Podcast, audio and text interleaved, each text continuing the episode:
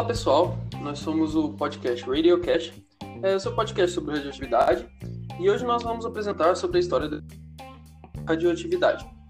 É, também vamos falar sobre a história de personagens que foram pioneiros no estudo da radioatividade, que está muito ligada a essa própria história. É, lembrando aqui, relembrando aqui para vocês que, numa definição bem sintética, a radioatividade é um fenômeno no qual os núcleos atômicos eles sofrem transformações e emitem radiações, é, podendo então nesse processo formar novos elementos químicos. Então, eu estou aqui com o Callison. Olá, pessoal. Estou aqui com o Lucas. Olá, pessoal. Sejam bem-vindos. É, e agora a gente vai a, a falar sobre as figuras. E a primeira figura que a gente vai falar é sobre o Antônio Becquerel e eu vou passar a palavra para o Lucas. Então, pois bem, como bem disse, o Becquerel ele nasceu em 1852 e faleceu em 1908 em Paris. Ele era da terceira geração de uma ilustre família de cientistas. O seu avô, Antui Becquerel, foi um importante investigador dos fenômenos elétricos e magnéticos, tendo publicado um importante tratado sobre o assunto. E, e acrescentando nisso, né, Lucas, o, o pai dele, o Edmond Becquerel, notabilizou-se pelos seus estudos a respeito das radiações ultravioletas e dos fenômenos de fluorescência fluorescência e fosforescência também. Questão é que em 1896 o Henry Becquerel ele descobriu por acaso né, que uma amostra do sal de urânio ela sensibilizava uma chapa fotográfica. E nesse resultado foi o início da caminhada ter a descoberta da radioatividade, cujos princípios fundamentais é, foram estabelecidos pela, pela Marie Curie, do Pierre Curie, que a gente vai falar mais à frente, com a colaboração do marido dela, né? É, e por esses trabalhos eles ganharam três prêmios. Os três ganharam prêmios Nobel, sério? Certo? Em 1900. Interessante, esse prêmio Nobel deles foi de química. Todos três eles dividiram esse prêmio. Diz a história que é, numa questão de feminismo no período queria se laurear com o prêmio somente o Becquerel e o Pierre, mas a Marie foi uma importante desenvolvedora nesses estudos. E por ser mulher, ela não queria, a sociedade não aceitava que ela recebesse o prêmio e ela lutou por fim. Então, é, decidiu que os três dividiriam esse prêmio.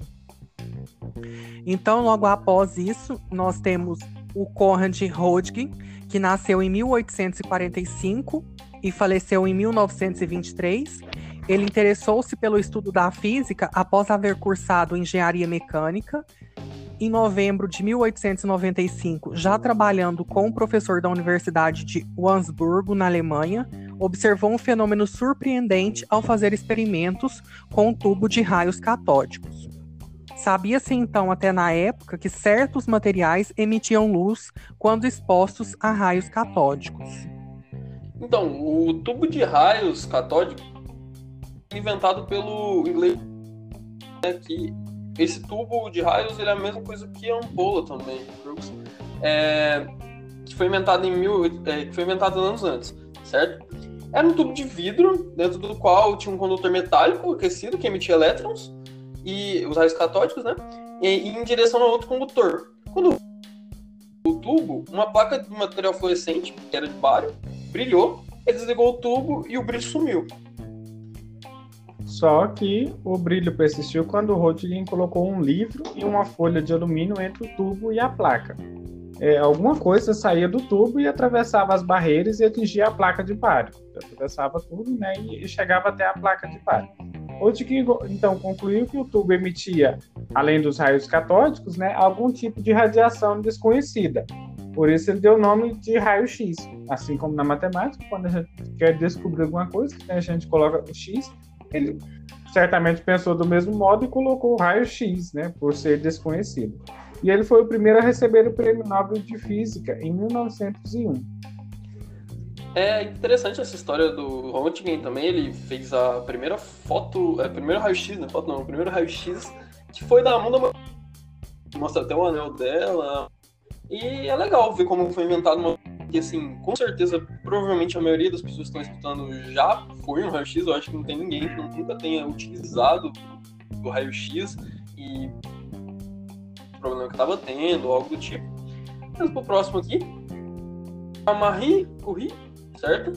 Ela nasceu em 1867, faleceu em 1934 certo? Ela foi uma cientista polonesa que descobriu e isolou os elementos químicos polônio e rádio, certo? Junto com Pierre Curie, que era o marido dela, como dito anteriormente. Ela foi a primeira mulher a, a física e química também, pelo que a gente pesquisou. Exato. E ela, juntamente com seu marido, né, iniciaram purificação de um minério do urânio em julho de 1898 conseguiram isolar um elemento 300 vezes mais ativo do que o urânio, que a própria já estava trabalhando no processo de purificação desse mineral. E não pararam por aí, né? Ela, em homenagem a esse, esse elemento radioativo, mais 300 vezes mais radioativo que o urânio, ela colocou o, o nome de polônio em, em homenagem à sua terra natal. Só que em, eles não pararam por aí, eles continuaram tentando purificar ele mais e conseguiram achar um elemento 900 vezes mais radioativo que, que, o, que, o, polo, que o urânio, né? E, e, assim ela pôs o nome dele de rádio. E ela também criou o termo radioativo. E a Marie Curie morreu em decorrência do, de câncer, né? É, por causa dos, dos, dos elementos radioativos que ela trabalhava junto, né? Assim como o Ulisses falou, não tem ninguém, assim, pode ter, né? Mas assim, muitas pessoas já, já fizeram um raio-x e sabem como funciona, eles, os profissionais ficam isolados por uma parede de chumbo e tal, para não, não passar radiação. Agora imagina ela que teve contato direto. Assim como o acidente do Césio em Goiânia, matou pouco tempo depois, né? Imagina ela que foi é, trabalhava com isso, pegava, não sabia o que, que a radiação poderia causar no corpo. Ela trabalhava com ela, mas não tinha noção dos perigos, dos malefícios que ela é, faria, é, daria ao, ao, corpo, né? Então é que ela morreu aos 66 anos de idade. Morreu muito nova, Cálice, né? Muito nova. Cálice, o interessante nisso, então, é que a Marie Curie ela não descobriu o urânio, o urânio já tinha sido descoberto. Ela, Sim. juntamente com seu esposo, estava trabalhando na purificação desse, desse de um mineral com base nos estudos que já era conhecido a respeito do urânio, ela descobriu um novo elemento 300 vezes mais ativo do que o urânio, que já era conhecido, já era estudado. Ela batizou uhum. esse novo elemento que ela descobriu de polônio, em homenagem à sua terra, como Ulisses disse, a Polônia, ela, ela, ela era polonesa. E após, com o avançar dos estudos, ela ainda descobriu um novo elemento 90 vezes mais radioativo do que o próprio urânio.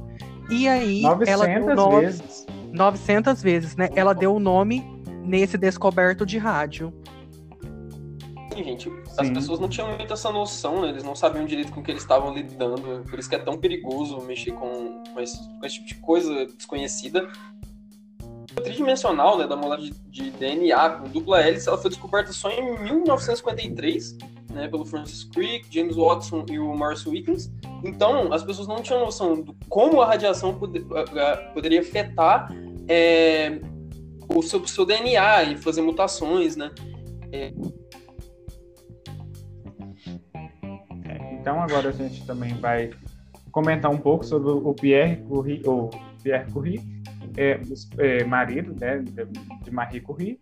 E os dois trabalharam juntos, né? E ele foi um físico pioneiro no estudo da cristalografia e do magnetismo, é, e também da radioatividade, juntamente com Marie Curie. Ele obteve o Prêmio Nobel em Física em 1903, juntamente com a sua mulher, né, assim como já foi dito anteriormente. Juntamente, então, com a sua esposa, a Marie, o Pierre trabalhou no isolamento do polônio e do rádio, como a gente já mencionou, 300 vezes e 900 vezes, respectivamente, mais, mais ativo do que o urânio. Eles foram os primeiros, os pioneiros, né, os primeiros a usar o termo radioatividade, que a gente apresentou a definição lá no início desse podcast, e no estudo também. O Pierre lamentavelmente morreu precocemente quando estava desenvolvendo muitos estudos ainda em abril, 19 de abril de 1906, em resultado de um acidente com uma carruagem. É, essa é uma das curiosidades sobre Pierre, né, que ele morreu por roça, e a outra é que o curri, ela é uma unidade de medida de radioatividade, certo? Que é, corresponde a 3,7 vezes 10 elevado a décima desintegrações por segundo, certo? E o nome dessa unidade, ela foi atribuída justamente pelo Congresso de Radiologia em 1900, porque ele havia morrido, né? Isso foi quatro anos após a morte dele. E é isso, né, galera? Então, a gente vai encerrando por aqui a primeira parte, certo? É, passar a palavra para meus colegas aí também, para se pedirem. Até mais, pessoal, querido ouvinte. Até o próximo, próximo podcast. Até mais. Um forte abraço a todos. Obrigado. Um forte abraço e até o próximo.